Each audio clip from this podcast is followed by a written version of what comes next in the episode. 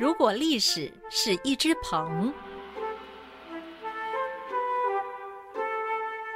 大家好，我是陈启鹏，很高兴来到好好听 FM，跟各位聊聊历史，耐人寻味。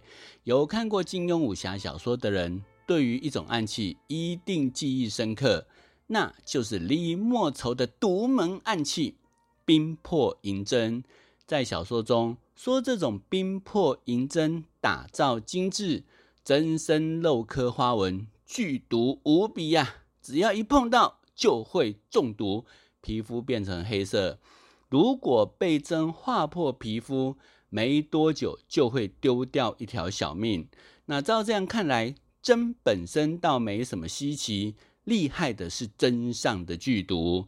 另外，与冰魄银针有异曲同工之妙的，还有小龙女的御风针，只是毒性没这么霸道，还有解药可以解。那讲到这里，大家一定很好奇，古时候到底有没有这种类似飞针的暗器呢？其实是有的，只不过跟大家想的可能不太一样。那大致上分为两大类。一种是着眼于针的外形，另一种则是着眼于针的大小。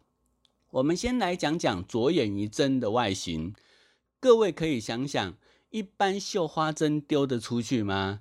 即便是丢得出去，会有杀伤力吗？想想应该很有限吧。因为大多数的暗器多半是凭借本身的重量。加上挥洒的力道，才有办法造成杀伤力。那像绣花针这么细的针，如果不借助机关，是很难发射出去的。因此，大多数都是用体积比较大一点的钢针来当暗器。而这类的飞针也称为飞钉或者是标针。那从飞钉跟标针这两种别称，就可以明白。这种飞针暗器主要着眼于针的外形，那这种暗器的长度大约在十三到十七公分，大约是像手掌这么大。因为这种长度射出去不仅比较好控制方向，也比较好施加力道。而这类的飞针是何时当做暗器的呢？我查了一下，有一种说法是说。创始于北宋，当时有一个叫信元的老僧，年少时曾到西域游历，得到高人传授，精通西方各种武术。那由于他会的这些武术都跟中原流行的不同，让他名噪一时。那这种情形也不难理解啦，像是在《倚天屠龙记》中，张无忌虽然身负乾坤大挪移和九阳神功。但遇到波斯山中老人所创的圣火令神功时，也大吃一惊，小小吃了点亏，对不对？那这位老僧后来隐居到四川某间寺庙，花了几十年的时间，将之融会贯通，创造出飞针这种暗器。而且自从这种暗器问世之后，由于很方便。大家开始来习练或者是学习，那即使到了火气盛行，这种风气也并未消退。所以由此看来，飞针即便是威力不及火气，但仍有它独到之处。另一种飞针则是着眼于针的大小，只有像绣花针这般大小的话，不仅更方便携带。也更方便隐藏，尤其是对行走江湖的女孩子来说，这可是最佳防身秘技哦。你想想看嘛，女孩子随身带一两包钢针，也许会引人侧目，哎，不知道要干嘛。可是随身带一两包绣花针。绝对不会引人注目，而这些绣花针平时藏在裙底，也让人很难察觉。但如果有宵小之辈想要对自己不利，这时候有针在手，就多了一种保护自己的手段，对不对？但小小的绣花针要如何才能发射出去呢？一是用数量取胜。二是想办法增加飞行距离。而依据这两种诉求发明出来的飞针暗器，就叫做梅花针。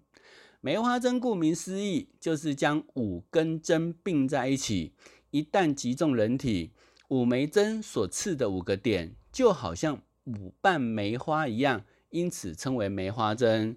所以制作的方法就是用平常的绣花针，用绒布缠绕在一起，作为梅花形。而每五根针做成一支，而这种梅花针不像前述钢针是徒手发射，而是借由鹅毛管来增加发射距离。因此，有多少梅花针，就要配上多少羽毛管。发射时用食指跟中指把针夹住，借由手臂甩出去即可。而这种梅花针之所以会广为人知，相传是在江南某个镇上，有个人突然倒卧在人来人往的大街上，大家赶紧上去救助查看，赫然发现他的脖子上嵌入五枚细小钢针，于是有人赶紧通报官府，官府的人来了之后，清除血渍，发现这五个针眼。正好分布在气管之处，形同梅花，所以自此之后，大家就把这种暗器称之为梅花针了。而尽管这种飞针能让人防不胜防，但却有一个小小的缺点，那就是杀伤力不足。我们前面所讲的钢针飞出去。好歹还有力道，可能可以洞穿，但这种梅花针体积实在太小了，刺入效果很显然有限。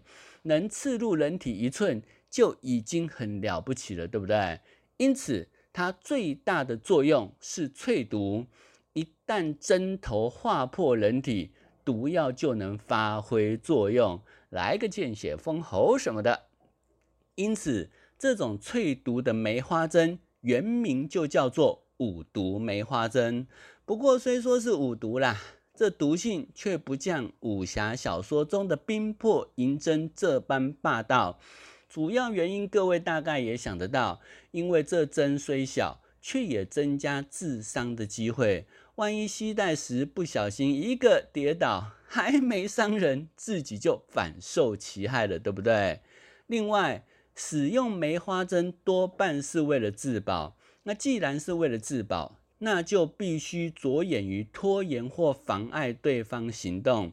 因此，据说上头淬的毒一旦刺入人体，就会使对方昏倒，不需解药哦，两个时辰后自动醒来。所以如此看来，上头淬的毒。还比较像是麻醉药，对不对？而据说传授的人也立下规则，非到不得已之时不可以拿来用，所以这种暗器也仅作为防身术，不可将之作为暗杀手段。但规则是如此，有没有人拿去为非作歹呢？我们是不知道啦。不过，这种暗器由于针体实在太小了，如果没有淬毒或者是刺中穴道，很难发挥作用。